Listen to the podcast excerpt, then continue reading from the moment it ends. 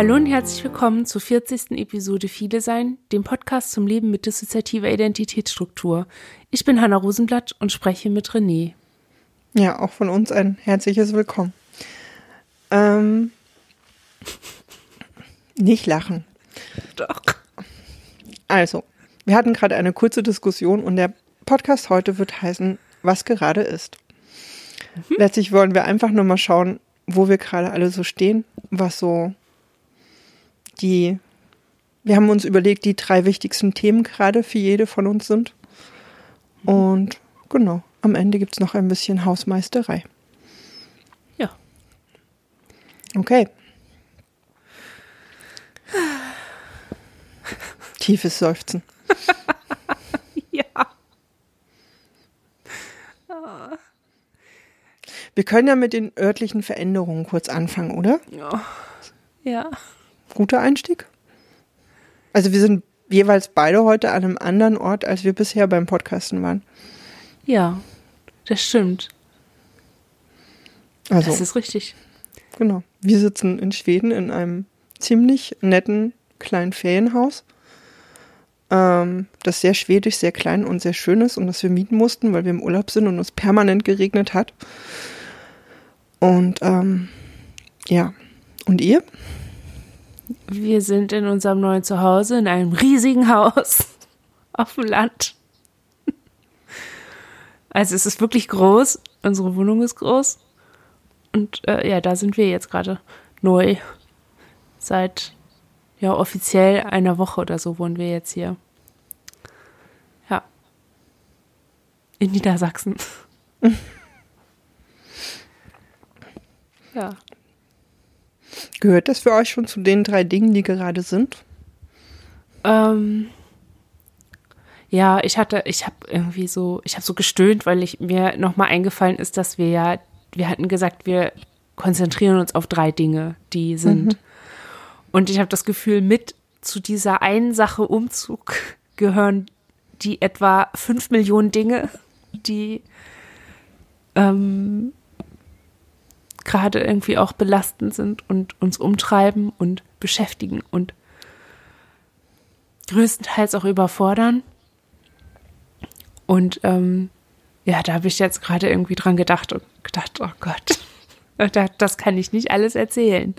Also das, ich kann es nicht erzählen und ich kann es nicht erzählen. Also ich, ich will es auch nicht erzählen. Aber ah, ja, also so, wir, wir sind in unserem großen Haus und wir sind ganz glücklich und sind froh, dass wir diesen Umzug gemacht haben, weil das der erste Umzug war, der nicht unfreiwillig war und auch nicht aus der Not heraus, sondern aus so einer Entscheidung und so einem Wollen und Wünschen. Und das hat den Umzug an sich total verändert. Und das ist toll.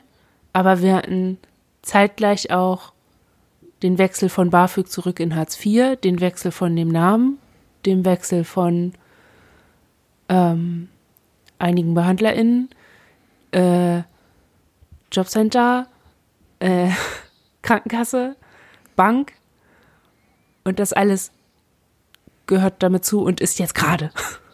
Und ja. Veränderung. Ja. Man könnte als einfach Veränderung drüber schreiben und du kannst erstmal sagen, eins von den drei Dingen, die gerade sind, sind Veränderung. Ja, obwohl alles irgendwie Veränderung ist, ne? Also ich habe das Gefühl, es ist mehr so ein Strukturwechsel. Und ähm, also die Dinge werden danach nicht anders sein als vorher. Sie werden nur von anderen Instanzen ausgeführt oder so. Also, so sehe ich das irgendwie. Hm. Keine Ahnung. Ja, was war? Es ich weiß nicht, manchmal denke ich zwischendurch, wir sind noch gar nicht so richtig umgezogen und gleichzeitig merke ich, wie doch inzwischen selbstverständlich, also wir wohnen jetzt eigentlich schon seit, oh, ich glaube bestimmt schon zwei Monaten hier. Ich glaube, wir sind, wir sind Ende August hergezogen. Jetzt haben wir Anfang September. Nee, Ende Juli sind wir hergezogen. So sechs Wochen ungefähr. Sieben Wochen. Wir, wir bewegen uns doch recht selbstverständlich hier durch die Wohnung. Haben uns haben schon so eine Hunderunde gefunden und wir haben so, ne, wir kommen so langsam wieder zurück in sowas wie Routine oder gewohnte Abläufe. aber zwischendrin ist es irgendwie, will man dann doch noch Sachen machen wie zu Hause zu Hause vorher. Und ähm, ja, da finden wir uns jetzt gerade noch rein. Ja. Habt, seid ihr umgezogen in der Zeit? nee, wir sind nicht umgezogen, wir sind nur für zwei Wochen Urlaub umgezogen sozusagen. Mm, wir haben gerade mal überlegt, wie ist das eigentlich, wenn man mit vielen, als viele Menschen umzieht? Also wir haben überlegt für unseren Urlaub, aber eben Umzug ist ja nochmal anders. Also macht das was? Dass viele sein? Na, mit viel, als viele Menschen umzuziehen, ja, ist das irgendwie. Es kommt drauf an, warum, ne? Und mit welcher Intention. Also ein krasser Unterschied ist, dass wir viel weniger durchfunktioniert haben. Also die ganzen anderen Umzüge, wir sind ja zigtausendfach ist total übertrieben, aber wir sind sehr, sehr oft umgezogen in den letzten 15 Jahren und eigentlich nie, weil wir das gerne wollten oder weil wir gerade nichts Besseres zu tun hatten oder an einem anderen Ort etwas erwartet haben, das wir uns gewünscht haben und dann auch dringend machen wollten. Und ich habe das Gefühl, dass wir dadurch so ein bisschen sortierter und geordneter und bewusster auch da reingegangen sind. Aber ich habe auch gemerkt, dass es wirklich, also natürlich funktioniere ich doch ganz schön durch und bin doch ganz schön funktional gerade und abgespalten von den anderen. Die kommen erst so langsam nach und nach, spüre ich die wieder mehr. Ich merke aber auch, dass ähm, mit jedem Umzug die Masse der Dinge von früher weniger geworden sind. Also ich habe jetzt nur noch eine Kiste, die mir ein bisschen Angst macht, weil da so viel viele Kram drin ist, also so viel so Aufzeichnung von Kinderins und so Erinnerungsstücke von ganz, ganz früher und so. Das ist aber inzwischen in einer Kiste. Früher war das so verteilt in unserem Haushalt und das hat mich dann bei jedem Umzug überrascht und inzwischen bei diesem Umzug war es jetzt halt eine Kiste. Die habe ich nicht mal gepackt, sondern das haben die anderen gemacht. Und die steht jetzt schon an einer Stelle, wo ich weiß, okay, da ist diese Kiste und ich muss damit nicht so viel zu tun haben. Also es ist solche Dinge haben sich irgendwie ergeben und insofern merke ich, dass viele sein auch oder merke ich die anderen, sag ich mal. So, aber war das überhaupt das, was du meintest oder? Mhm. Ja. So waren denn eure Umzüge auch immer so? Mhm. Unser letzter Umzug ist fast 15 Jahre her. Mhm. Wir sind damals nicht freiwillig umgezogen. Also wir sind quasi während der Anonymisierung in eine Wohnung, wo wir nicht im Mietvertrag standen, zusammen mit Freunden gezogen und waren damals auch, glaube ich, noch nicht uns so klar darüber, wer oder was wir eigentlich sind. Und haben auch vor den äußeren Umständen zwar, glaube ich, wahrgenommen, wir müssen umziehen, wir müssen aus unserer Situation raus, wir müssen äh, sehr viele Brücken abbrechen. Aber ich glaube, den Umzug selber, der ist so im Jum an uns vorübergegangen. Also da haben wir auch relativ wenig Erinnerungen, außer dass wir sehr viele Bücherkisten äh, nach oben getragen haben. Ähm, es fiel aber halt in diese ganze Umbruchszeit damals. Und seitdem sind wir nicht mehr umgezogen und leben immer noch in genau derselben Wohnung. Und da hat sich zwar viel verändert im letzten Jahr und in den letzten, Gott, 15 Jahre ist echt lang. so, wenn man das mal so ausspricht. Aber ja, alle unsere Veränderungen der letzten Jahre haben irgendwie auch, auch mit diesem Ort zu tun oder haben da irgendwie auch stattgefunden. Ja. Cool. Ich habe an dem, Entschuldige, das kommt jetzt irgendwie so, als würde ich überhaupt nicht Bezug nehmen auf das, was du sagst, aber das hm. tue ich. Es geht um das Kistentragen. Das, ich finde es interessant, dass ihr euch daran noch erinnern könnt, weil ich das am angenehmsten vom ganzen Umzug fand, diese Schlepperei. Es war unglaublich warm. Ich habe ich hab das Gefühl gehabt, ich kämpfe richtig, ich arbeite richtig und ich habe irgendwie so das Gefühl, ich weiß auch nicht. Wir hatten das neulich, wir hatten das Buller-Ghetto in unserem letzten Abschiedsartikel dazu auch als unsere Plazenta bezeichnet. Und ich hatte so das Gefühl, dass es auch Geburtsarbeit gewesen ist, dieses die Wohnung durcharbeiten, sich da rausarbeiten, in die nächste Wohnung reinarbeiten, also dieses Geschleppe und Gemache und dann hier auch war das auch nicht vorbei, sondern gab dann noch so und gibt auch nach wie vor jetzt so Nachwehen in Form von Möbel bauen müssen und dafür wieder schleppen müssen und so. Ich fand das so angenehm und schön. Irgendwie, ich habe mich da sehr gut gespürt und weiß nicht, vielleicht ähm, kommt es mir deshalb irgendwie auch bewusst vor oder ist es mir vielleicht ein bisschen bewusster dadurch geworden, dass wir jetzt wirklich umziehen. Weil ich weiß, dass wir immer geschleppt haben, aber das ist mir eher bei den anderen Umzügen im Nebel, dass wir da viel getragen haben und so. Huh. Ja, spannend.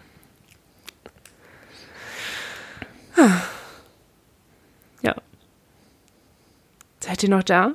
Wir sind noch da. Wir, ja, wir sind jetzt gerade kurz in, in nochmal versunken in den Umzug damals, aber ähm, ja, der war, glaube ich, eher eine ziemlich schwierige Situation und ich glaube, das Kistentragen mit den Büchern war so das einzige. Das haben wir halt irgendwie quasi nachts gemacht, weil wir gar nicht anders Zeit hatten dafür und sind da irgendwie mit unseren Kisten alleine die Treppen hoch und runter. Hm, ich weiß gar nicht, warum das so ein herausgenommener Moment war. Es war aber tatsächlich äh, auch äh, nach einem unserer ersten längeren Klinikaufenthalte. Und halt eben in einer Situation, wo es eh um ja, Brücken abbrechen und ganz viel anderes ging. Hm. Okay, Hatte, aber das liegt dafür. Hm? Und gab es da auch kein Element von Neuanfang drin, sondern nur dieses, nur diesen Abschied? Hm, für uns war es wirklich noch Teil von Flucht. Also wir sind in der Wohnung, wo wir vorher gelebt haben, halt auch noch ähm, hm, aufgesucht worden. Ähm, und es gab dann so einige Monate, die, wo wir eigentlich gar, gar keinen Platz mehr hatten, wo wir wirklich waren oder wo irgendwie klar war, wir müssen, wir müssen dort weg, wir müssen überhaupt uns, äh, wir müssen einfach weg, so mit Namensänderung, Vertragskündigung, Handy samt SIM-Karte in die, in die Tonne schmeißen, also so einmal komplett und das haben wir alles in diesen Tagen gemacht und haben ein paar Wochen später auch angefangen zu studieren. Also es war so, ich glaube, es war nicht unbedingt Neuanfang, sondern es war wirklich noch so, ja, nochmal gehen müssen. So. Teil der Flucht. Mhm. Mhm. Ja. Ich glaube, das ist genau das, was unseren Umzug jetzt anders macht. Es hat sich nicht wie Flucht angefühlt. Also selbst die, mhm. selbst die ähm, Anonymisierungsmaßnahmen und die also es ist halt ein ganzer Blob, ne? Wir haben die ganze Struktur ja auch im Grunde weggeschmissen. Und tragen da jetzt auch die Konsequenzen an manchen Stellen. Aber es fühlt sich nicht an wie, wie Flucht, sondern wie nochmal neu anfangen oder neu aufbauen oder so. Also bin ich irgendwie ganz froh drum. Das ist eigentlich die schönere Art von Umzug. Ja, und ich glaube, es ist auch die schönere Art von Anonymisierung. Ich habe neulich nochmal unsere Episode gehört zur Anonymisierung. Ähm, da, hattet, da hatten wir irgendwie so darüber gesprochen, dass, ähm, dass es auch so ein bisschen was von Häuten hat. Und mhm. also, ne, von so einer Schlange, die sich häutet und das Gefühl habe ich gar nicht. Ich habe irgendwie mehr so das Gefühl, dass wir so ein Baum sind, der so alte Stücke Rinde von sich abprallen lässt und neue Rinde dann darunter hat. So, also mhm. nicht alles auf einmal in einem Rutsch, sondern so hier ein bisschen und da ein bisschen und so. Mhm. so die Platanen bei uns vom Haus machen das jedes Jahr. Ja. Ja, so, so fühlt sich das eher an. Ja, da habe ich irgendwie auch nochmal gedacht, dass es wirklich, ich meine, wir hätten viel früher Anlass dazu gehabt, uns zu anonymisieren und auch so in dieser Form umzuziehen. Aber ich glaube, jetzt haben wir erst diese innere Stabilität dafür. Also ich glaube, wir hätten das früher nicht gut verkraftet. Nicht so, wie wir es jetzt verkraften. So. Mhm. so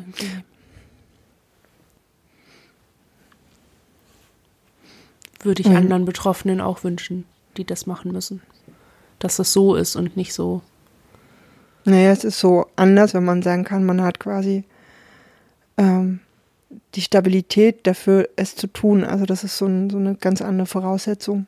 Mhm. Wir haben gerade überlegt, für uns ist das, glaube ich, äh, ich glaube, es ist eins unserer drei Dinge immer noch, äh, immer noch was aufzubauen oder so eine Stabilität in, in vielen Dingen, Alltagsdingen herzustellen. So, wo wir dachten, ja, wir versuchen das irgendwie so ein bisschen auf dem Boden von damals immer noch zu bauen. So. Wie meinst du das? Mm. Ja, das hat mit den Dingen zu tun, die für uns gerade sind, sozusagen. Dass wir halt irgendwie nochmal viele Umbrüche hatten ähm, und halt immer noch merken, wir weiß ich nicht, wir haben jedes Jahr wieder, das hatten wir auch schon in so, wenn wir so Rückblicke gemacht haben, ne, dass wir immer gesagt haben, oh, in dem Jahr war jetzt das und das und das und jetzt, jetzt kommt irgendwie und wir irgendwie merken, das setzt sich oder es hat sich halt auch dieses Jahr nochmal so fortgesetzt, dass Dinge verändert werden mussten oder verändert werden konnten, dass wir halt eben uns von unserem alten Job verabschieden, verabschiedet haben, da äh, gekündigt haben, ähm, letztlich zwar sehr schnell einen neuen gefunden haben, mit dem wir jetzt denken, das ist jetzt so, dann nehmen wir wieder was auf, was wir vor ein paar Jahren schon mal gemacht haben. Und ne, aber so diese Stabilität, die entsteht vielleicht, oder das ist so, weißt du, die ist, die war damals nicht da. Und wir mhm. merken immer wieder, dass wir irgendwie merken, oder dass das unser Empfinden ist, dass wir so, ja, irgendwie nicht schaffen, also wir haben, wir haben ein Fundament, wir haben ein soziales Netzwerk, was wunderbar ist. Wir haben Freunde, wir haben, weiß ich nicht, auch mit der, mit dem, mit dem vielerlei. Also so, es sind viele Dinge entstanden in den letzten Jahren, die ganz, ganz viel Stabilität ausmachen und Fundament auf jeden Fall sind. Aber wir merken halt auch, es gibt so Prozesse, wo wir das Gefühl haben, ne, da finden wir, da kommen wir nicht da an, wo wir eigentlich gern hinwollen oder wo wir uns vielleicht schon längst gewünscht hätten. So. Also, Derzeit an so einem Punkt von Stabilität oder so einem. Mhm. Ja. Okay. Ja. Ja, vielleicht ist das so, dass man sich irgendwie immer wie so einen ersten, eine erste Ebene baut und die nutzt, solange sie tragen kann und von da aus dann die nächste, also weißt du, wie so eine Stufe, die man sich dann halt baut. Vielleicht ist das mhm. manchmal so. Hm. Ihr habt euren Job gewechselt. Wir haben unseren Job gewechselt, genau. Und es war unglaublich sinnvoll. Das war ähm, anstrengend. Also wir haben halt, wir haben schon länger gewusst, dass wir da, wo wir gearbeitet haben, dass uns das nicht gut tut, dass das nicht der Job ist und auch nicht das Umfeld, in dem wir das gern machen möchten, dass uns das viel, viel Kraft kostet, auch durch ähm, Sachen im Außen, durch Orte, die wir dadurch immer wieder berührt oder mit denen wir immer wieder Berührungspunkte hatten. Es war irgendwie klar, es, es, es weiß ich gar nicht, es hat uns so leer laufen lassen, innerlich auch. Mhm. Und dann gab es einfach auch Vorfälle. Und dann, ja, ist in uns, glaube ich, so ein, da gab es dann andere, die sehr schnelle Entscheidungen getroffen haben. Mm, Entscheidungen, die damit zu tun hatten. Uns waren eine Weile krankgeschrieben. Wir haben tatsächlich von uns aus gekündigt. Das war ein am Ende ziemlich gutes Gefühl, die Kündigung da abzugeben. Ähm, und wir haben uns halt auf was Neues eingelassen, wo wir unglaublich froh drüber sind. Ähm und seitdem merken, ich meine, das ist für uns, wir gehen, ne, wir gehen halt arbeiten, für uns ist Arbeiten gehen oder unser Job halt auch Teil unserer Alltagswelt. wir merken schon, dass das einfach auch viel ausmacht, wo das stattfindet. Ich glaube, da ist es auch egal, ob es der Job ist oder ob es andere Sachen sind, aber ne, das Alltagswelten werden einfach von dem bestimmt, was man womit man Zeit verbringt oder wo an die, die Orte, an denen man dann halt ist und merken halt in unserem neuen Job sind der Ort und die Menschen, die wir dort treffen und mit denen wir jetzt zusammen äh, halt arbeiten oder eben im, im Kontakt sind tagsüber, die, der kommt ganz viel wieder zurück für uns. So, wir merken, wir, wir, wir, wir, wir haben uns die letzten Jahre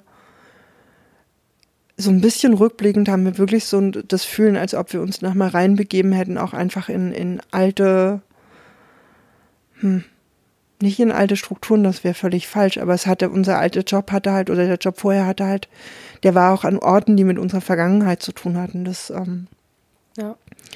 So. also immer so slightly triggernd. Ja, irgendwie dann doch und alle möglichen. Wir sind dann halt zweimal mit dem Fahrrad gefahren und haben uns irgendwie, aber wir mussten halt teilweise auch aktiv Orte aufsuchen, wo wir als Jugendliche selber waren oder und eben immer wieder einfach nur an Straßen vorbei und ähm, an Teilen in der Stadt, wo wir eben wirklich als Kind oder Jugendliche waren. Und halt erst im Nachhinein zu merken, dass uns das drei Jahre lang irgendwie leer gemacht hat und ähm, uns von diesem Neugewonnenen auch erstmal wieder so ein Stück hat abbröckeln lassen. Mhm. So, und das machen wir jetzt seit ein paar Monaten, dass wir wieder in einer neuen Umgebung sind, in einer anderen Umgebung, die völlig frei ist von diesen alten Sachen. Und da auch merken, wie, wie wir wieder, weil wir haben wirklich so ein Gefühl von Auftauchen, von wieder Luft bekommen, von ne? Ja, cool. Umwelt wieder wahrnehmen. So. Wir arbeiten nicht mehr mit Kindern, wir haben vorher mit Kindern gearbeitet, wir arbeiten jetzt mit äh, erwachsenen Menschen und Frauen. Also wir haben schon Kinder kommen noch vor, aber nicht mehr als Haupt, also ne, es war ja vorher das, was wir hauptsächlich, hauptsächlich haben wir einfach mit Kindern gearbeitet und finden wir ziemlich interessant, dass sich das, dass uns das A nicht fehlt und dass sich das auch mehr okay anfühlt, als wir das gedacht hätten. Hm, ich weiß gar nicht, ob wir da, wir, wir sind halt ein bisschen vorsichtig, weil wir nicht zu genau sagen möchten, was wir machen, aber wir hoffen. Ich habe mir den Pulli übergezogen, sorry. Mhm, es hat sehr viele Geräusche gemacht. Ähm, ich weiß nicht, ich soll jetzt, also ich weiß nicht, ob es nachvollziehbar ist, ohne dass wir mehr darauf eingehen, weil das würden wir eigentlich nicht so wollen. Ja. Mhm. Und ich glaube, dass durch diesen, durch diesen, für uns war das echt ein Bruch, weil das so, das ist so innerhalb von vier Wochen passiert. Also, dass es einen Vorfall auf der Arbeit gab, dass wir von der Krankschreibung bis hin zur Entscheidung zu kündigen gegangen sind und dass wir tatsächlich einen neuen Vertrag unterschrieben haben. Das war alles innerhalb von vier Wochen. Klingt, ähm, so, nach, das klingt so nach so einer typischen ja. dissoziierten Handlungsweise. Ähm, also wenn ich nicht dabei gewesen wäre und wüsste, dass ihr, ihr wart da schon durcheinander geschossen, das weiß ich, das erinnere ich noch. Aber ähm, ich weiß, dass da jetzt nicht gerade jemand kopflos irgendwelche Entscheidungen getroffen hat, so, ne? Nee, es waren welche von uns sehr, sehr in sich und sehr bei sich und haben ziemlich gute Entscheidungen für uns getroffen. Ich muss zugeben, ich war zu der Zeit ähm, mehr von einem, also eine von denen, die nicht so klar war. Aber ja. einige von uns haben, und das hat uns irgendwie auch beeindruckt, dass einige wenige, die sonst in unserem Alltag für uns gar nicht so spürbar sind, in dieser Zeit auch für unseren Alltag, also jetzt ne, nicht, nicht, nicht Entscheidungen, die für sie selber irgendwie mhm. Wesentlich, sondern eben wirklich für uns als Ganzes oder eben auch für uns, die den Alltag hauptsächlich machen, Entscheidungen getroffen haben und uns da auch so durchgetragen haben. Ja. So. Ja, dann merkt man erstmal, dass es eigentlich gar nicht mal so dysfunktionale Dissoziation ist, ne? Sondern durchaus, durchaus zielgerichtete, funktionale, sinnvolle, sich selbst schützende Dissoziation. Ja, ich weiß gar nicht. Also für uns ist es, glaube ich, nochmal mehr so ein, wir waren, also so wir im Sinne von ich zum Beispiel waren ziemlich dissoziiert in der Zeit, uns fehlt auch richtig lange was aber andere waren halt sehr klar und wir fühlen uns da auch so auf so eine ganz, weiß ich nicht, auch auf eine Art beschützt von denen, die für uns jetzt wieder ne, wenig spürbar sind oder es hat für uns, glaube ich, in unserer Selbstwahrnehmung auch durchaus nochmal was verändert, also so ein, vielleicht uns sogar nochmal anders offen dafür gemacht, dass die anderen da sind oder weißt du, einfach zu merken, okay, das, äh, die, die, die bekommen Alltag mit und die bekommen solche Situationen mit. Und die handeln dann und zwar im Sinne für uns als Ganzes. So. Und haben gute und kluge Entscheidungen getroffen und haben das irgendwie auch mit einer, mit einer Ruhe gemacht, weil letztlich war es die Krisensituation schlechthin. Irgendwie. Aber es war dann am Ende irgendwie gut. So. Mhm. Ja, das ist eins von den drei Dingen für uns gerade.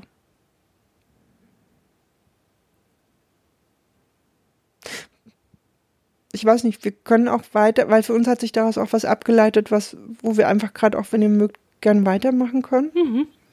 Ja. Mm, das ist auch was, da haben wir noch gar nicht so viel drüber gesprochen, aber es beschäftigt uns sehr. Ähm, ich weiß nicht warum. Vielleicht war es eben, weil wir gemerkt haben, dass wir uns nochmal von alten Orten verabschieden, dass wir nochmal merken, dass es dieses Alte gibt und zwar mit viel Vehemenz gibt. So. Mm. Wir hatten danach, das war vorher latent schon, aber das, das seitdem ist das ziemlich stark so, ähm, wie so ein so einen Verlust spüren. Also wir hatten auch ähm, Streit in unserem Umfeld, in dem Umfeld, das uns seit eben 15 Jahren auch trägt, wo es halt darum ging, dass wir gesagt haben, wir haben so wenig. Es gibt so wenig, was noch uns gehört. Ähm,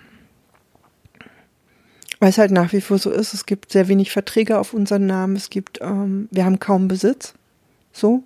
Wir haben alles, was wir brauchen, aber wir haben halt kaum Besitz. Ähm, wir fühlen uns, glaube ich, nach wie vor nicht verbunden mit den Dingen. Also weiß ich nicht, das klingt jetzt so, aber weißt du, was ich meine? So ein bisschen, als ob wir noch mal, als ob wir noch mal am Ende von so einer Flucht noch mal dastehen und merken so, wir fühlen uns irgendwie immer noch so ein bisschen dazwischen. Oder weiß ich nicht, auch dachte, wie, wie kann das eigentlich sein? Ist das wirklich so, dass man nach 15 Jahren, dass wir, dass wir jetzt so ein Fühlen haben von, wir haben so viel, wir haben so viel nicht? Also uns, ne, wir haben alle Dinge, die wir brauchen, aber sie gehören uns zum Beispiel nicht. Wir sind davon ein Stück weit abhängig, wie andere Menschen, denen diese Dinge gehören, in unserem Leben sind. Mhm. Mm. Was in Ordnung ist, weil das Menschen sind, denen wir sehr vertrauen, aber es hat halt trotzdem, es hat uns erstmal richtig was ausgemacht. Ähm, wir hatten irgendwie ganz viel so Bilder von, weiß ich nicht, vor 20 Jahren oder auch letztlich auch vor 15 Jahren, aber nur früher standen wir oft mit einem Rucksack irgendwo. Noch eine ganze Weile zurück haben wir teilweise ja auch ähm, draußen gepennt nachts oder waren halt permanent unterwegs, weil es einfach eh keinen Ort gab, an den wir wirklich gehört hätten. Mhm. Ähm, oder wo wir hätten sein wollen. Und alles, was wir hatten, passte halt in so einen Rucksack, den wir irgendwie immer dabei hatten. Und selbst wenn wir irgendwo waren, war der immer so abgestellt, dass wir, ne? Es war ein mhm. Handgriff, den Rucksack nehmen und gehen. Mhm. Und irgendwie hat uns das jetzt nochmal total angegangen. So ein Fühlen von nichts Eigenes haben. Mhm. Hat sich das ich, aus dem Jobwechsel ergeben oder so? Ich, ja, es ist in der Zeit unglaublich stark geworden. Mhm. Ein, entweder, also wir haben, also wir haben einerseits den Gedanken, ob es was mit diesen drei Jahren davor zu tun hatte, wo wir versucht haben, mit dieser, mit dieser Nähe zu dem Alten umzugehen, ohne uns einzugestehen, dass es eigentlich nicht geht. Also wir haben diese Grenze ja erst dann jetzt gezogen oder ob es was damit zu tun hat, dass einige jetzt nochmal sehr, sehr vorn sind und sehr im Alltag waren, die eher diesen Bezug zu früher haben, oder ob es wirklich ist, dass wir, weil für uns ist es so ein bisschen verwirrend, weil es eben, ne, deswegen sagen wir auch, wir haben alles, was wir brauchen, und trotzdem so ein Fühlen zu haben von, ähm, weiß ich nicht, wir haben dann wirklich überlegt, wir hätten gern, keine Ahnung, ein Auto oder gar nicht, weil wir unbedingt ein Auto haben wollen. Wir haben ein Auto, was wir nutzen können, jederzeit, aber ich glaube, wir hatten sowas von, wir hätten gern irgendein Ding, von dem wir sagen können, das gehört uns und wenn wir gehen müssen, dann nehmen wir das mit. Und wir meinten damit nicht einen Kleiderschrank, sondern, glaube ich, schon ja. so ein. Was Eigenes. Was Eigenes, ohne dass wir das jetzt irgendwie benennen könnten in, in irgendeiner Sache, was es dann wäre, aber. Und wo wir auch nochmal so, ich glaube, vielleicht sogar, ich meine, Wut ist immer so ein Ding, aber ich glaube, so kurz vor unglaublicher Wut darüber waren, dass das so ist. Das halt, ich glaube, es hatte was damit zu tun, dass wir so, dass wir irgendwie, dass diese Täterorte einfach so bestehen bleiben und dass wir, ich glaube, vielleicht hat es was mit Beständigkeit zu tun, zu spüren, dass dieses Alte so beständig bleibt und dass wir irgendwie so eine Beständigkeit von Dingen, die einfach uns gehören, nicht, nicht, oder, ne, irgendwas vermissen da an der Stelle. Kann, also verstehst du es so ein bisschen? ja, ich verstehe das total. Ich, also ja. ich kenne das nur nicht aus so materiellen Dingen. Ähm, es hat so, aber ich glaube, ich die Richtung kenne ich oder verstehe ich. Und es ist nicht der, es ist nicht, dass es wir, dass wir unbedingt materielle Dinge besitzen wollen, sondern für uns hat sich glaube ich, dann irgendwie auf den Punkt gebracht mit so einer Idee von irgendetwas, das einfach, wo wir, weißt du, ich glaube, deswegen sind wir irgendwie auf, am liebsten hätten wir irgendwie, glaube ich, einen fahrbereiten alten VW-Bus, in dem einfach so ein paar Sachen drin sind, der uns gehört und der einfach auch bleibend ist. Also weißt du, irgendwie, und es geht nicht um, um, um, um materielle Dinge, sondern für uns war das irgendwie für einen Moment lang irgendwie der Ausdruck dessen oder, weiß ich nicht, ein kleines Haus irgendwo auf einem Grundstück, wo niemand kommen kann und sagen kann, du musst jetzt hier gehen oder das gehört nicht dir oder hm. ja, ne, und so. wo du, egal wo du gerade stehst, dich hindenken kannst und weißt so, das ist meins und das ist meine Grenze an die, da darf keiner drüber gehen oder so. Ja. Und es ist so, es ist irgendwie materiell, aber es geht nicht um das Materielle da drin. Ja. ja, es geht um die Privatsphäre, oder? Und um Respekt von anderen, von Äußeren, mm. von Unversehrtheit, von Schutz, von garantiertem Schutz durch Eigenheit. Also ja, durch dadurch, ich glaube, das fasst es am. Ja, das ja. fasst es am ehesten zusammen. Und mhm. weißt du, was das, das, genau das ist der Grund, weshalb wir als erst und als zweites hier ein Hochbett und einen Kleiderschrank gebaut haben. Damit wir, obwohl wir hier, wir haben einen Dachboden zur Verfügung, wo nur wir auch hinkommen. Also ähm, mhm. Der Freund, der hier auch unten in seiner eigenen Wohnung wohnt, kommt da nicht hoch. Also ne, da könnten wir alles Mögliche bunkern, ohne dass da irgendwie jemand drankommt. Ähm, und trotzdem musste das unter unserem Bett sein. Äh, da müssen wir unsere privaten Geheimdinge haben. Und zwar so, dass wir die immer im Blick haben. Dass da niemand, also so, dass, ne, dass das so mhm. ganz klar ist, es ist unseres. Und selbst in der Nacht kann sich das keiner holen, weil wir ja direkt drüber schlafen. so. so. Und ich, ich glaube, dass das ganz viel mit Heilung zu tun hat, weil wir diese, dieses Gefühl und den Wunsch nach solchen Sachen hatten wir zuerst, nachdem wir aus der Gewalt so raus waren und dann noch ein bisschen Zeit vergangen ist und wir realisiert haben, dass das wirklich vorbei ist. Da, weil irgendwie vorher ist ja gar keine Kraft für sowas da. Weder für das, weder für das Gefühl, den Wunsch danach und das Bewusstsein, dass es schädlich ist, wenn man sowas nicht hat. So eine zweite Option oder sowas ganz Eigenes oder ganz Sicheres. Ähm, weil man halt schon so viel Kraft da rein investiert, das zu kompensieren, dass das eben nicht da ist. Also, dass man ja nicht eben alles festhalten muss die ganze Zeit und bei sich haben muss. Quasi den, den Rucksack, den ihr hattet, die ganze Zeit auf dem Rücken oder in Griffweite haben, sondern dass man den auch ein bisschen zur Seite tun kann und der ist trotzdem noch safe. Also, mhm. So, ne?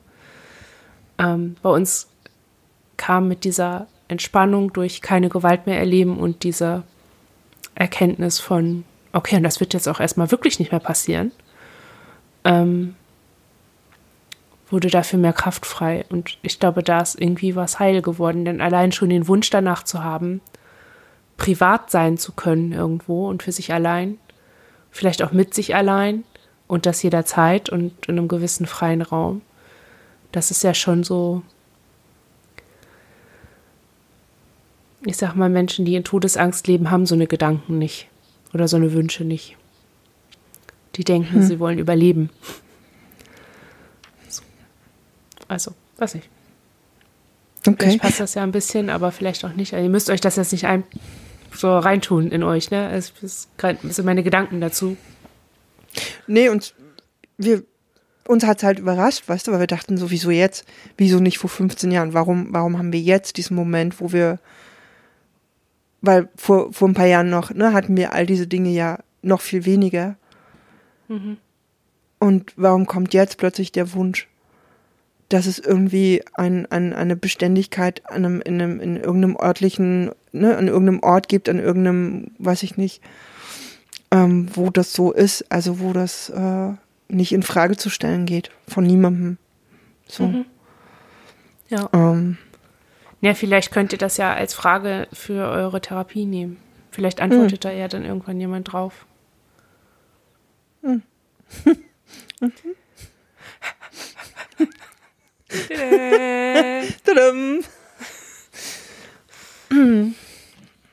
Hm. okay, wo wir bei unserem dritten Ding wären, aber ich finde, jetzt seid ihr erstmal dran.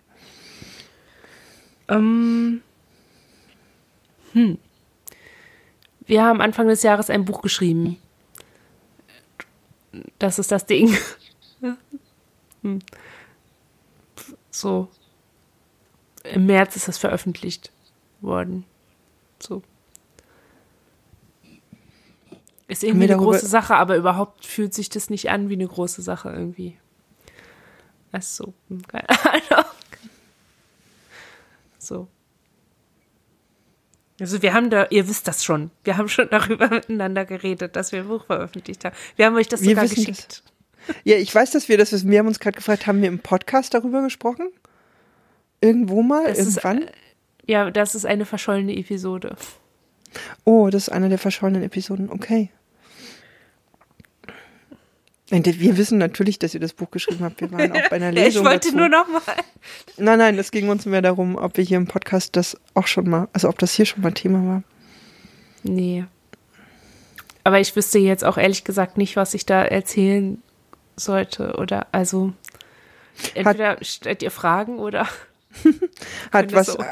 hat das was für euch verändert? Also jetzt im Nachhinein? Ja, wir können uns jetzt Autorin nennen, ohne das Gefühl zu haben, wir sind so Faker, was das angeht. Was totaler Quatsch ist, weil ich, wir schreiben seit Ewigkeiten Autoren, also ein Blog schreiben macht einen oder ein Nee zu einer Autorin, aber irgendwie, ich habe jetzt das Gefühl, dass es so, okay. Ihr könnt auch noch ein Buch oben drauflegen. Ja. Aber ich meine, also wir kennen, wir kennen das Buch ja und wir wissen, ähm, um die Texte und wir wissen ein ganz klein wenig ja auch um die Entstehung der Texte. Aber ist es, also weil jetzt eben klang es so wie, ja, wir haben es geschrieben, jetzt ist es ja auch veröffentlicht. Ja. Badabum. Genau. ja. ja, und so ist es irgendwie auch. Also, um, ähm, das ist so ein bisschen wie Bloggen, nur langsamer und mit noch abstrakteren Rückmeldungen. Also, und gleichzeitig aber auch viel direkteren Rückmeldungen. Also, ja. Beschäftigt euch das Buch denn noch? Also innerlich und äußerlich? Äußerlich wird es noch Lesungen dazu geben, innerlich, ja, weiß ich nicht. Also äußerlich wird es noch Lesungen geben. Da ähm, die nächste ist jetzt im Oktober in Wien. Da fahren wir ähm, für eine Woche nach Wien und an einem Tag in dieser Woche ist eine Lesung mit einem Gespräch im Anschluss. Wir hatten das Buch vorgestellt beim ähm, Indie Book Day in Berlin und wir, wir hatten schon einige Anfragen für Lesungen bekommen. Das ist aber alles noch nicht so konkret in der Form. Also wir haben da keine Daten oder sowas, ne? Mhm. Es, äußerlich gab es, also es gab Rezensionen, es wurde im Radio besprochen. Das haben wir alles auf unserer Webseite gesammelt. So, also da, da passieren nach wie vor Dinge. Ähm, innerlich passieren im Moment aber eher Reaktionen auf die Reaktionen auf das Buch. Also ich merke, dass ich bin wieder darin bestätigt, dass wir einfach komisch sind, was Rückmeldungen auf unsere Texte angeht. Das ist wir hatten das früher viel häufiger thematisiert im Blog, dass wir häufig mit den Kommentaren nicht so viel anfangen können, wenn die nicht konkret sind. Also wenn eine Person nicht schreibt, ich empfinde das so und so und ich dann nicht weiß, was ich darauf schreiben soll, dann finde ich das irgendwie komisch, warum kommentiert die Person denn? Also das kann ich mir nicht so gut zusammenpflücken und dann ist es alles merkwürdig und komisch und ich gerate in so ein Loch, dass ich mich frage, bin ich so dumm? Ich, wieso verstehe ich diese Person jetzt? Und oh, das fühlt sich einfach überhaupt nicht gut an und ich fühle mich in der Regel dann auch nicht verstanden in meinem Text. Und da haben wir schon viel mehr Haut wachsen lassen, so. Wir können damit umgehen, dass, dass Menschen nicht immer gleich verstehen, was wir mit einem Text sagen wollen. Und haben uns natürlich auch darauf vorbereitet, dass ähm, Leute das Buch vielleicht nicht so richtig verstehen, vor allem, weil es überhaupt nicht einen Millimeter auf die LeserInnen zugeht. Wir sind da, ich glaube, das ist von unserem, von unserer Art, wie wir Text denken und schreiben, einfach radikal nur wir.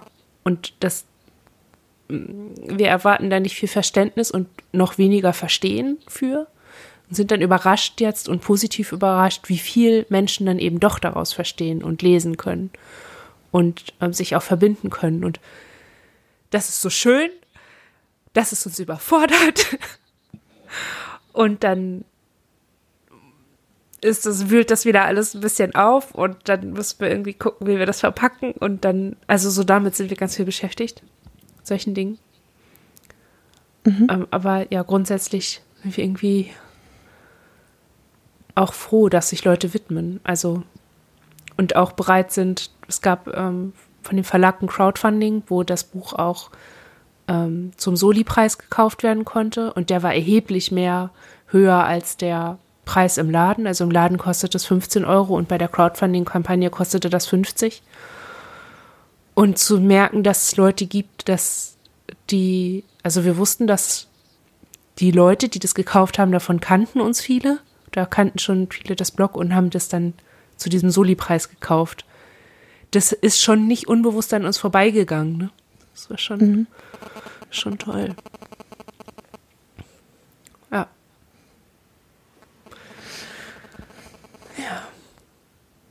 Ich warte auf die Frage, dass mich jemand fragt, also gerade aus dieser viele Bubble, wie wir das denn gemacht haben. Wie wir das denn hingekriegt haben, dass wir das so veröffentlicht haben. Und ob denn niemand von uns dagegen war oder so. Es hat noch niemand gefragt, aber ich, ich immer so ein bisschen im Hinterkopf, ah, das kommt doch jetzt bestimmt bald in irgendeiner Situation, in der ich am wenigsten damit rechne. Hm. Kommt das doch ihr müsst weiter auf die Frage warten, glaube ich, weil wir, wir kennen euch irgendwie dann doch zu gut, um so eine Frage zu stellen. Also ich, ich bin gespannt, ob das irgendwann mal irgendwie bei einer Lesung kommt oder so. Mal schauen. Ich bin, bin sehr gespannt. ja. Hm. Ja. Also eine Fortsetzung wird es von dieser, von diesem Buch sicherlich nicht geben aber, oder vermutlich nicht auf jeden Fall. Und wir arbeiten aber schon wieder an weiteren. Also an, am nächsten im Grunde. Weil wir, also ne, das Ziel ist, schon vom Schreiben auch ein Stück weit zu leben, beziehungsweise wenigstens mal einen Monat zu leben oder zwei. Mal schauen, ob wir das hinkriegen. Da muss man ja ein bisschen was produzieren. Mal schauen.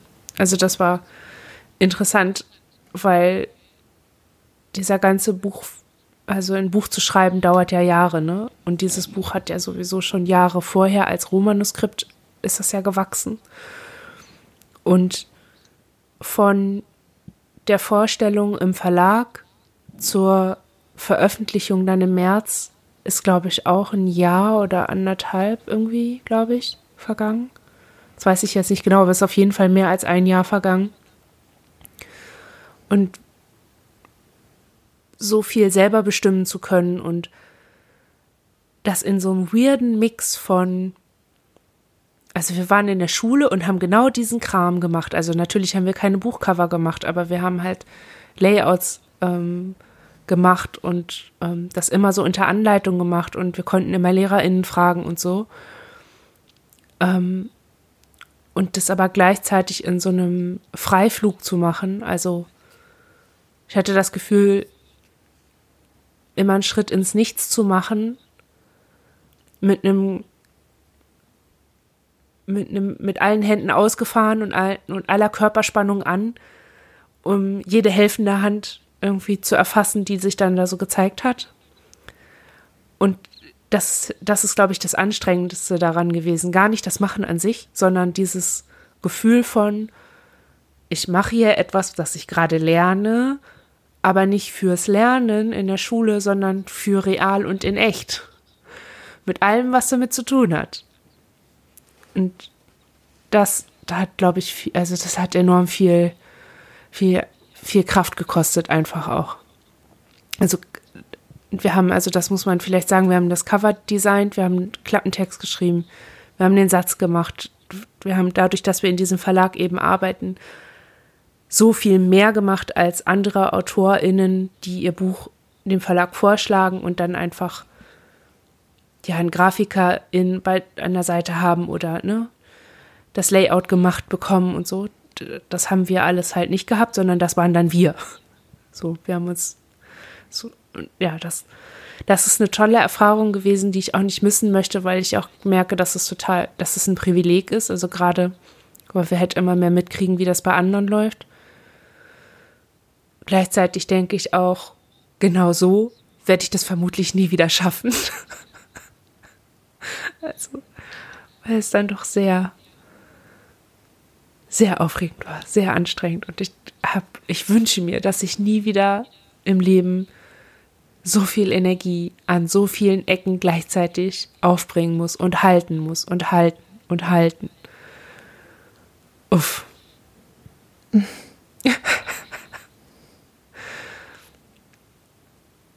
und ich freue mich irgendwie, dass ich so Momente von Stolz hatte zwischendrin.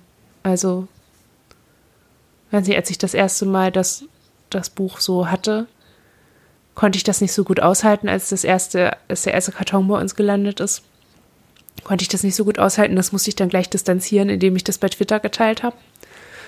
Ich konnte das irgendwie nicht so gut so bei mir alleine lassen, aber dann so die, die Tage danach ging das dann ganz gut und war ich dann auch irgendwie auch so einen Moment stolz. Also so nicht in Abgrenzung von Edgy Badge, das hättest du ja, hättest du von mir nie gedacht oder irgendwie, ne? hier guck, ich habe irgendwie was geschafft, so gerichtet an TäterInnen, so, sondern einfach nur da im Kontakt mit uns und mit mir und so eben im Bewusstsein dieser ganzen aufgebrachten Kraft. Ähm, dann so zu mir, ha, siehst, ich habe das hingekriegt. Hätte ich ja selber nicht gedacht. Und jetzt ist es da und oh, cool. So. Ja. Jetzt habe ich da doch ganz schön viel drüber geredet. Hm. Ha. Naja, war ja auch ein Ding. Ja, war ja auch ein Ding. Ähm, wir haben noch eine Sache auf unserer Liste von den, von den drei Dingen. Mhm. Habt ihr auch noch eine Sache oder habe ich, also ich habe, ich erinnere jetzt gerade nur zwei. Naja, wir haben auch noch eine. Okay. Aber macht ihr doch erstmal. Das ist auch wieder so was Großes. Ich dachte, vielleicht wollt ihr erstmal euer letztes Großes erzählen. Unser letztes Großes, es ist gar nicht so groß, es ist eigentlich nur, wir haben halt lange überlegt, welche drei Dinge sind es denn gerade und dachten dann, naja gut, Therapie jetzt ganz rauszulassen, wäre irgendwie komisch. Aber gar nicht Therapie, sondern eher so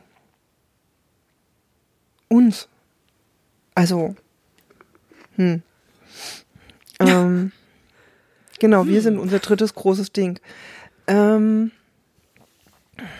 wir können da gar nicht so viel zu sagen, deswegen ist es vielleicht ganz gut, denn äh, es ist nicht, äh, es ist nicht riesig, weil es für uns irgendwie noch gar nicht so richtig fassbar ist. Ähm,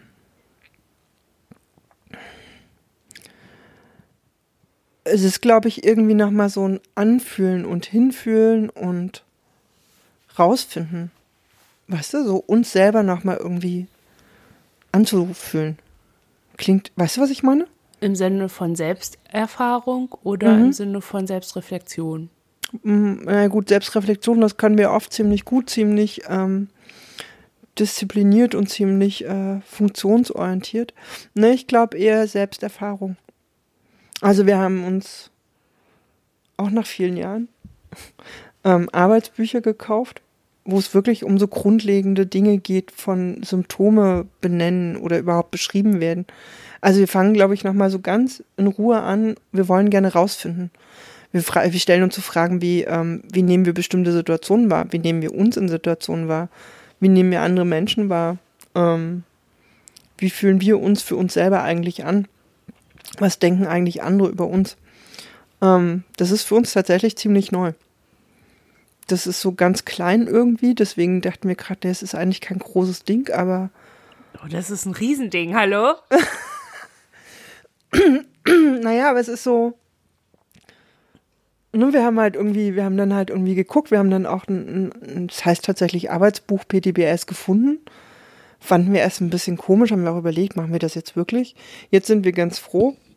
Ähm, und es fängt echt bei grundlegenden Sachen an, aber wir haben, wir, wir machen eigentlich das, was wir uns, glaube ich, auch schon länger gewünscht haben, irgendwie so ein bisschen mehr zu verstehen. im Kleinen, ohne die Notwendigkeit, jetzt total schnell den Skill schlechthin rauszufinden, mit dem wir es irgendwie auf die Reihe kriegen. Ich glaube, das hat sich verändert. Weißt, es geht nicht mehr darum, ganz schnell irgendwas hinbekommen und irgendwas aushaltbar zu machen, sondern ja, mit einem Buch auf dem Sofa zu sitzen, da drin zu lesen und zu denken, ja, Kapitel Dissoziation können wir auch schnell überspringen, wissen wir ja alles und sich dazu zu bringen, das halt in Ruhe durchzulesen und irgendwie so, als ob wir halt, ja, und wir Therapie haben noch nie machen? in Ruhe darüber was gelesen. Ne, es ist eine andere Art von Therapie machen. Ich finde, und nicht nur Therapie, es ist größer, anders. Also, ich weiß nicht, was ihr für Therapie vorher gemacht habt, aber eigentlich macht man ja Therapie, um zu verstehen. Eigentlich ist das, also alles, was du gerade so geschildert hast mit den Fragen, die man sich stellt, das machen wir als Psychotherapie. Als Traumapsychotherapie. Hm. Aha. Da, da, da, da. Okay. Also, ähm, ich kann aber auch, also ich kann total nachvollziehen, diesen Gedanken von Therapie machen, um Sachen aushaltbarer zu machen. Ne? Also im Sinne von Optimierung oder von ja. Erträglichkeit, Leidensdruck verringern und so. Ne? Das ist ja auch Psychotherapie. Also das ist auch Traumatherapie, ja, glaube ich. Ja, aber es ist irgendwie dann doch auch ein anderer Fokus auf Therapie.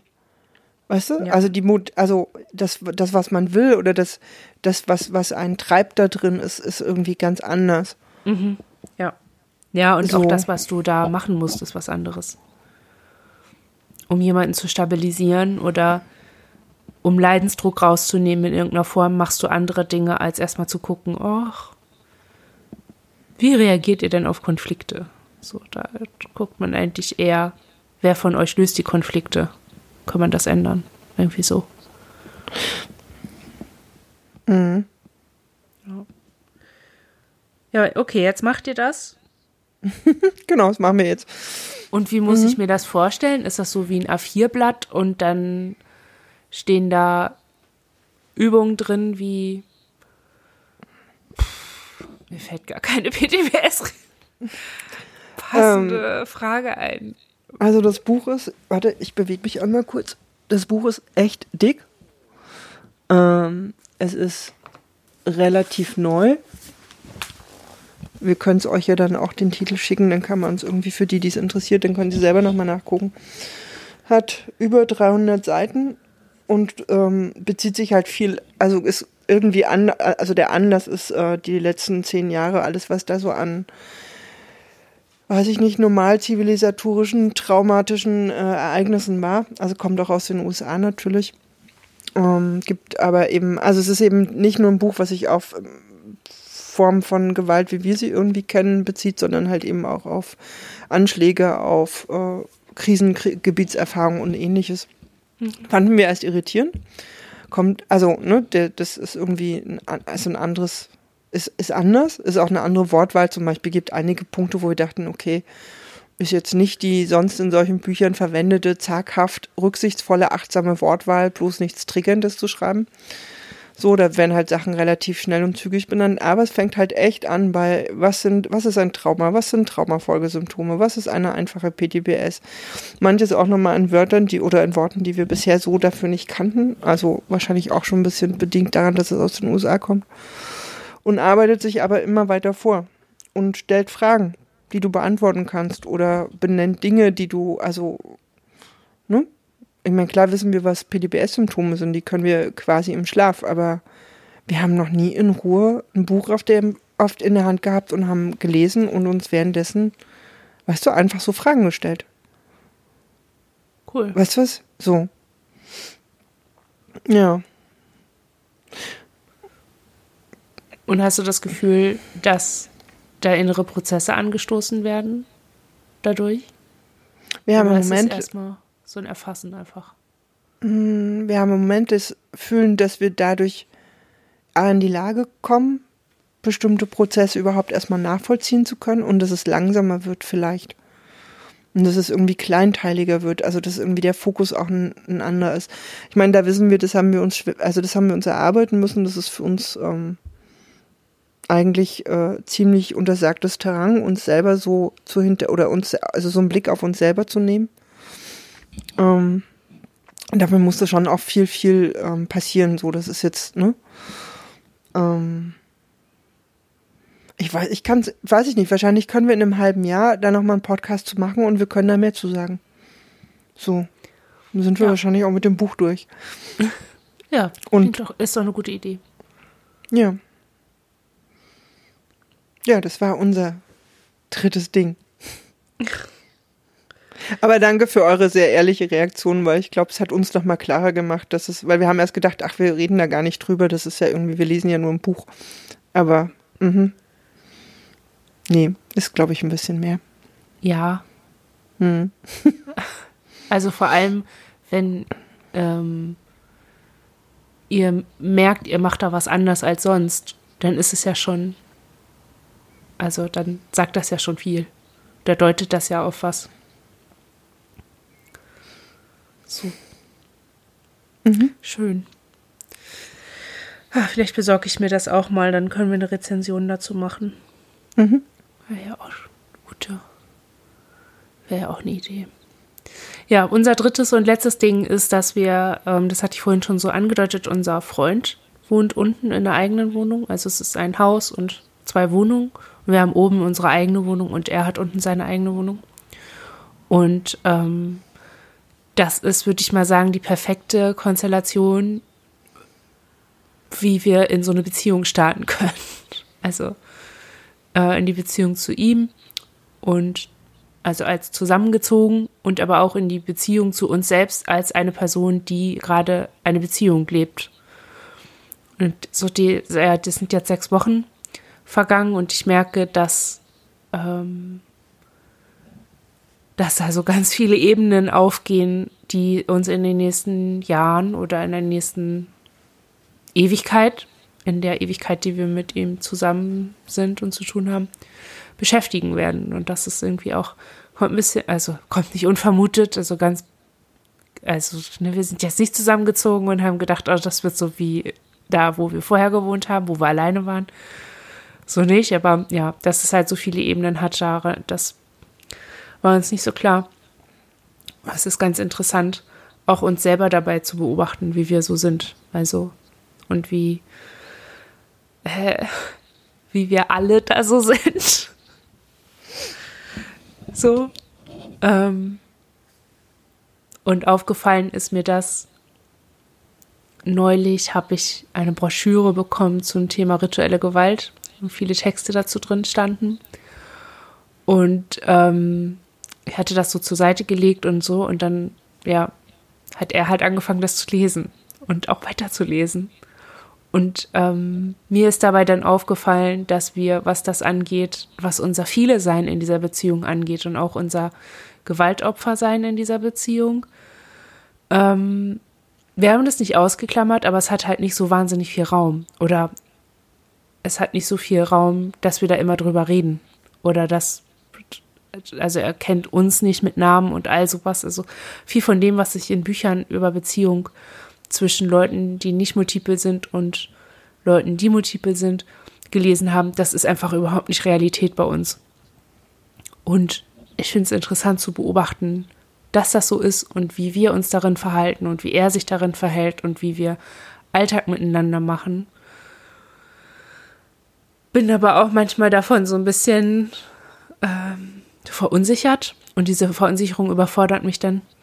Das ist auch wieder so ein, so ein kleiner Entwicklungsschauplatz, der sich da so auftun wird. Oder ja, der sich da einfach auftut. Und ja. Uff. Also. Ah. Vor allem, weil ich zwischendurch dachte, oh Gott, was ist, wenn wir wirklich viele sind? Also, in dem Sinne, dass man das außen, nach außen merkt. Ah, weiß ich auch nicht. Ah. Ich überlege gerade, was eine passende Frage darauf wäre, aber. es gibt keine. Also es. Man kann ja auch nicht in die Zukunft sehen, ne? Also, und ich, ich möchte jetzt auch nicht so viel über ihn reden, weil, mhm. ne, also Privatsphäre und so, aber ähm, es ist interessant, wie, also ich bin ehrlich gesagt ein bisschen erstaunt, zu wie viel Flexibilität und so zu, zu wie viel sozialer Flexibilität wir fähig sind, dann eben doch, wenn wir in der Situation sind, unsere Freiräume zu nutzen, alles Mögliche ansprechen zu können, dass das dann eben doch funktioniert. Dass dieses quirky, awkward, merkwürdige, stolperige, in Anführungsstrichen aggressive, das uns so sonst von Leuten zurückgemeldet wurde, dass das uns von ihm überhaupt nicht rückgemeldet wird, sondern dass wir von ihm als nachvollziehbar wahrgenommen werden und als, als logisch und so, das, ich finde das total interessant. Das macht viel mit unserem Selbstbild irgendwie nochmal. Und auch darüber auch mit unserem Selbstvertrauen. Also ich habe das Gefühl, dass wir anfangen, zumindest ihm gegenüber so bestimmte Kompensationsmechanismen oder Verhaltensweisen, die, mit denen wir versuchen, weniger merkwürdig zu sein, dass wir die ihm gegenüber lassen. Mhm. So, ne, das, das ist, ja, ich finde das interessant. Und gleichzeitig paart sich das aber eben auch mit der Erkenntnis, okay, unsere Jugendlichen und Kinder sind so viel heftiger autistisch als ich. Also in dem Sinne von, dass sie das überhaupt nicht kompensieren und dass sie halt einfach, also zum Beispiel heute Morgen ähm, haben wir uns verabredet, um 10 treffen wir uns unten auf der Terrasse, weil wir dann zum, zum zur Spiele, zum Spieleflohmarkt fahren. Und wir standen dann, also die standen dann halt so zwei Minuten nach zehn da mit Sack und Pack. Und er war gerade aufgestanden. Und ja, oh. standen da halt und, und guckten ihn an und lächelten und fragten dann so, ich, wir können jetzt los. Und für ihn war das immer überhaupt nicht irgendwie komisch oder merkwürdig, sondern einfach, ah, okay, das ist wieder so eins von diesen Missverständnissen. Und ich muss jetzt erstmal erklären, dass ich noch frühstücken muss und mich anziehen muss und so. Und er macht es dann aber auch. Also, ne? Ah, also ja, solche Dinge erleben wir gerade und das ist toll und das ist ähm, aber irgendwie auch ein bisschen so in manchen Teilen unerwartet. Und